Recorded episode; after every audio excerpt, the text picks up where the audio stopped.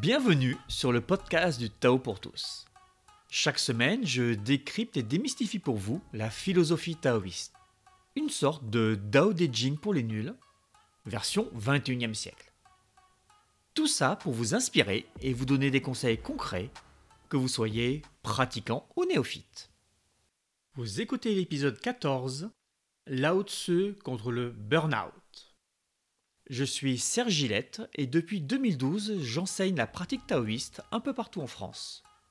Je suis aussi fondateur de TheDaoProject.org, la seule plateforme dédiée à l'apprentissage, pratique et moderne du taoïsme. Si vous avez déjà pratiqué une activité un peu sérieusement, en y consacrant un peu de temps et d'effort, vous vous êtes déjà posé cette question. Est-ce que je dois chercher à me surpasser pour avancer? Est-ce que je dois forcer pour obtenir des résultats ou juste les laisser venir à moi? Dans cet épisode, on aborde un concept essentiel dans le taoïsme, la question du naturel. Et en prime, je vous dévoilerai un autre concept crucial sous forme de métaphore culinaire. C'est un concept qui règle toute notre existence, et ce, même si vous ne pratiquez aucune voie spirituelle. Alors, si vous voulez avancer dans la vie sans crainte de burn-out, ce qui suit est pour vous. Ça tombe bien, il y a un passage du chapitre 23 qui évoque justement ce sujet. Parler peu est naturel. Un vent violent ne dure pas une matinée entière. Une pluie violente ne dure pas une journée entière. Qui cause cela? Le ciel et la terre. Même le ciel et la terre ne se surpassent pas longtemps. Comment le pourrait l'homme? Chapitre 23 Je suis sûr que vous avez déjà eu ce collègue de randonnée qui ne se taisait pas une seule seconde. Vous savez, quand vous auriez aimé profiter paisiblement du paysage, mais qu'à la place, vous apprenez tous les détails de sa vie et de l'œuvre de Jean-Michel. Vous savez, cette collègue de bureau qui ne peut pas s'empêcher d'étaler ses exploits du week-end, les qualités grandioses de ses enfants et de son cochon d'Inde, alors que vous voudriez juste terminer ce rapport en paix. C'est fatigant. Peut-être que vous avez déjà dû faire un long exposé à l'école, ou déjà conduit une formation, dans le cadre du travail. Vous avez déjà animé une journée entière de réunion? Épuisant, non? Oui, c'est aussi fatigant d'écouter quelqu'un discourir sans cesse que c'est fatigant de parler sans arrêt. C'est à ça que le premier vers Parler peu et naturel fait allusion. Vous vous souvenez du Tais-toi de Ludong Bin. C'était dans l'épisode 12, Les secrets de l'immortel. Là, c'est juste dit de manière un peu plus polie, plus douce, plus diplomate. Là, ce est plus cool que notre ami l'immortel. En bon enseignant qu'il est, Lao Tse ouvre le chapitre 23 là-dessus, parce que tout le monde a déjà vécu cette expérience. C'est malin. Dès le premier vers, il nous a accrochés. On est déjà d'accord avec lui. Le mot principal dans ce vers, ce n'est pas le mot peu, c'est le mot naturel. Le naturel, c'est un concept extrêmement important dans le taoïsme, l'expression de qui nous sommes réellement. Il est naturel pour un moustique de venir me piquer pour me sucer le sang, et il est aussi naturel pour moi de me défendre et de lui écraser sa face. Quelques siècles plus tard, Spinoza reprendra ces notions avec sa nature naturée et sa nature naturante. Mais aujourd'hui, restons dans le taoïsme. Nous avons une nature, une manière de fonctionner en tant qu'humain. Et cette nature ne doit pas être niée. Aller contre cette nature, c'est aller au désastre. C'est euh, la grenouille qui veut se faire aussi grosse que le bœuf chez La Fontaine. Attention, je vous vois venir. Si notre imperfection fait partie intégrante de notre nature, nos défauts spécifiques n'en font pas pour autant partie. Nous avons en nous le fait que nous pouvons développer les vices, mais cela ne nous oblige pas à plonger dans nos défauts. Le loup dans sa nature mange des herbivores et donc des moutons, ce n'est pas pour autant qu'il se laisse aller à égorger tout un troupeau juste par plaisir. Pour prendre un autre exemple moins moralisateur, vous pouvez attraper la grippe, mais être grippé n'est pas dans la nature de l'humain. C'est une pathologie, c'est un dérèglement. Donc, être lâche, égoïste, vil, sournois, manipulateur, sont des choses. Et oui, un humain peut tomber dedans. Mais ces vices ne font pas partie de la nature humaine. Désolé, vous n'aurez pas d'excuse pour ça. Pour reprendre ces premières idées, les humains doivent agir en fonction de leur nature profonde. Les vices sont d'une possibilité, mais ne font pas partie de notre nature profonde. Ensuite, Lao Tzu étend ce concept de nature à plus grand que nous, en évoquant l'univers qui nous entoure. Un vent violent ne dure pas une matinée entière, une pluie violente ne dure pas une journée entière. Qui cause cela? Le ciel et la terre. On peut déjà noter que les anciens Chinois ne connaissaient pas le Mistral et la violence avec laquelle il peut souffler pendant plusieurs jours entiers. Trêve de plaisanterie, évidemment que c'est une manière de parler. Lao Tzu dit que l'expression de la nature avec un grand N la nature, se conforme au peu, peut parler du premier vers, à cette mesure. Il y a des pluies, des ouragans, mais aussi forts ou puissants soient-ils, tous vont disparaître à un moment. Aucune des manifestations violentes de la nature n'est vouée à durer. Même le ciel et la terre ne se surpassent pas longtemps. Et par nature, toujours avec un grand N, hein, on entend la combinaison du ciel, ce yang absolu, et de la terre, ce yin absolu.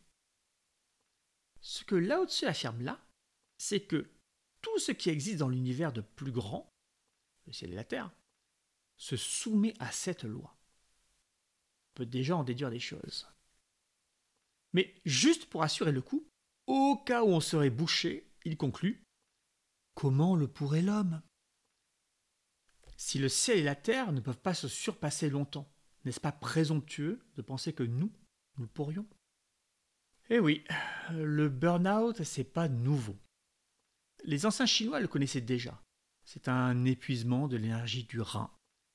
Un processus insidieux contre lequel ils nous mettaient déjà en garde au 5e siècle avant notre ère. À forcer en permanence, l'humain s'épuise et sa vie s'amenuise. Vous de voir si c'est une bonne idée. Bon, l'histoire est torchée. Vive la chaise longue et les cocktails au bord de la piscine. Si c'est ma nature de ne pas me surpasser, je compte bien en faire un minimum. Vive le yin de la glande à mon Netflix. Hum, hum, hum. On n'aurait pas négligé un petit morceau d'un verre qui serait juste extrêmement important? Je vous le relis. Même le ciel et la terre ne se surpassent pas longtemps. Pas longtemps. L'idée, c'est pas de glander, de se vautrer dans un yin mou et paresseux. On nous dit juste que si nous faisons des efforts, ceci doit être circonscrit dans le temps, telle la fameuse pluie qui ne dure pas plus qu'une matinée. La nature produit des tornades, cyclones et autres ouragans. Donc oui, la violence et le yang font partie de son expression, de sa manière d'être. D'ailleurs, en passant, dire que la nature est déréglée quand on subit une inondation est une hérésie, un contresens total du concept de nature. Tout au mieux, peut-on dire qu'elle nous a surpris. L'excès temporaire fait partie de la nature, et de même pour l'humain, qui est un morceau de cette même nature. Forcer, en faire plus, se surpasser, aller jusqu'à nos limites font partie de son expression, de sa nature. Vous voyez bien que tout ceci est raccord avec les conseils de l'immortel lutte de l'épisode 12. Il nous demandait de nous bouger, de travailler sur nous, pas de paresser. Il ne nous encourageait absolument pas à rester allongés dans un transat. En résumé, on nous dit que notre nature n'est pas de forcer en permanence, mais que on doit forcer un minimum pour avancer. Ce n'est absolument pas contradictoire, mais plutôt complémentaires. Voici que le concept fondamental que je vous annonçais un peu mystérieusement en début d'épisode pointe le bout de son nez. Fin du suspense. Il s'agit du régime du feu. De même que vous faites de la prose sans le savoir tous les jours, vous pratiquez une certaine forme de régime du feu quotidiennement. Laissez-moi d'abord vous expliquer par une allégorie ce que nous entendons avec le terme régime du feu, puis nous verrons comment le régler ou l'appliquer. Imaginez que vous cuisinez un ragoût. On reparle de cuisine car la cuisine et le taoïsme font bon ménage. La voie est un processus de bonification de soi. Tout comme la cuisine est un processus de bonification des ingrédients qui composent la recette. Quand vous cuisinez un peu par-dessus la jambe, sans y faire trop attention, le résultat sera tout au mieux médiocre. C'est pareil avec le travail sur la voix. Entre un grand chef et vous, la différence ne réside pas tant dans les ingrédients que dans la manière de travailler. Il en va de même dans la voix. Entre un humain accompli, ou un Bouddha si vous voulez parler d'une autre culture, et vous, seul change la manière et le soin apportés à la pratique. L'ingrédient est presque le même, un simple humain. Bon, revenons à notre régime du feu. Vous avez donc un ragoût à cuire. Vous avez coupé tous les morceaux qu'il compose, mis tous les ingrédients dans le faitout en fonte, et le voilà posé sur votre cuisinière. Regardons ce qui peut se passer. Première possibilité. Vous pouvez avoir peur de faire brûler votre ragoût ou vouloir économiser du gaz, et donc régler le feu au minimum.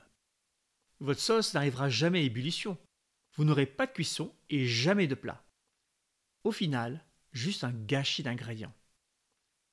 Le pendant dans la vie, c'est de se laisser vivre, d'en faire le moins possible. Hormis beaucoup de chance, il ne se passera pas grand-chose. Vous allez juste végéter, que ce soit dans votre vie sentimentale, professionnelle ou spirituelle. Deuxième possibilité, vous pouvez aussi vouloir aller plus vite et monter le feu au maximum pour accélérer la cuisson. La sauce va attacher, vous aurez un goût plus amer, les ingrédients auront moins le temps pour diffuser leurs arômes, et le résultat laissera vraiment à désirer. J'aurais même tendance à dire, si j'en crois mon expérience personnelle, que vous avez de grandes chances de brûler entièrement le ragoût, et qu'au final, vous n'aurez euh, rien du tout. Eh oui, et dans la vie ou dans la pratique, c'est le fameux burn-out. On veut trop en faire, trop vite, sans tenir compte de sa propre résistance. On se brûle, comme le ragoût. Troisième possibilité. Vous pouvez aussi accepter que la cuisson prenne du temps, qu'il faut que votre sauce boue, et donc il faut dépenser du gaz pour, mettons, les 5 heures de cuisson requises. Vous devez être présent pour surveiller, faire attention aux signes avant-coureurs de tout dérèglement, de tout débordement. Au final, vous n'aurez non seulement pas gâché vos ingrédients, mais le plat sera à minima mangeable. Alors, peut-être que vous vous dites qu'il suffit de régler le feu sur le minimum réglementaire pour que le plat cuise. Un effort minimum pour économiser un maximum. Sympa la devise, mais ça ne fonctionne pas ainsi. Ni dans la cuisine, ni dans la vie, ni dans la pratique. Parfois, vous avez besoin d'un feu vif au début pour griller des épices. Vous le savez si vous cuisinez indien.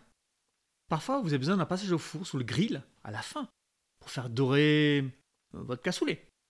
Après ça, si je vous ai toujours pas donné faim, eh bien c'est la même chose dans la vie. Vous devez parfois mettre un coup de collier à certaines périodes, en faire plus pour que ce soit assez, avant de réduire le feu à nouveau. Le régime du feu, c'est la compréhension fine de ce mécanisme. Il s'applique en toutes choses, que ce soit un sport, la vie professionnelle, amoureuse, bien entendu la pratique. Et vous vous rappelez, je vous avais dit que vous le pratiquez plus ou moins sans le savoir tous les jours. Effectivement, avec plus ou moins de bonheur, quotidiennement, vous équilibrez l'effort fait pendant la journée avec une période de repos long la nuit. Parfois même dans la journée, après un gros effort, vous laissez redescendre la pression avec une sieste ou un apéro. C'est aussi ça le régime du feu. Et non, je ne parle pas de l'apéro. Revenons au chapitre 23. Quand Lao Tse nous dit que l'humain ne peut pas garder un effort soutenu longtemps, il nous parle exactement de cette cuisson du ragoût. Le feu, soit l'intensité avec laquelle nous agissons, doit être adapté à chaque moment, à chaque instant. Nous allons avoir des périodes dans notre vie où nous devrons en faire plus. C'est comme ça, sinon rien ne se passera. Il faut juste faire attention à ce que ces moments ne durent pas trop longtemps. Pour reprendre, Qu'avons-nous vu dans cet épisode? Premièrement, respectons notre nature profonde. Deuxièmement, forçons avec la bonne intensité quand il le faut. Troisièmement, ne forçons pas plus longtemps qu'il ne le faut. Avec ça, vous avez la clé de tout apprentissage, de tout projet, de toute entreprise pour le restant de votre vie. Vous avez aimé cet épisode? N'hésitez pas à noter ce podcast 5 étoiles ou à le liker sur votre plateforme préférée. Cela me permet de le faire connaître au plus grand nombre et qu'il soit encore plus utile. Si vous n'êtes pas abonné, inscrivez-vous gratuitement via le lien en description pour télécharger les cadeaux. A très bientôt pour un nouvel épisode du Tao pour tous.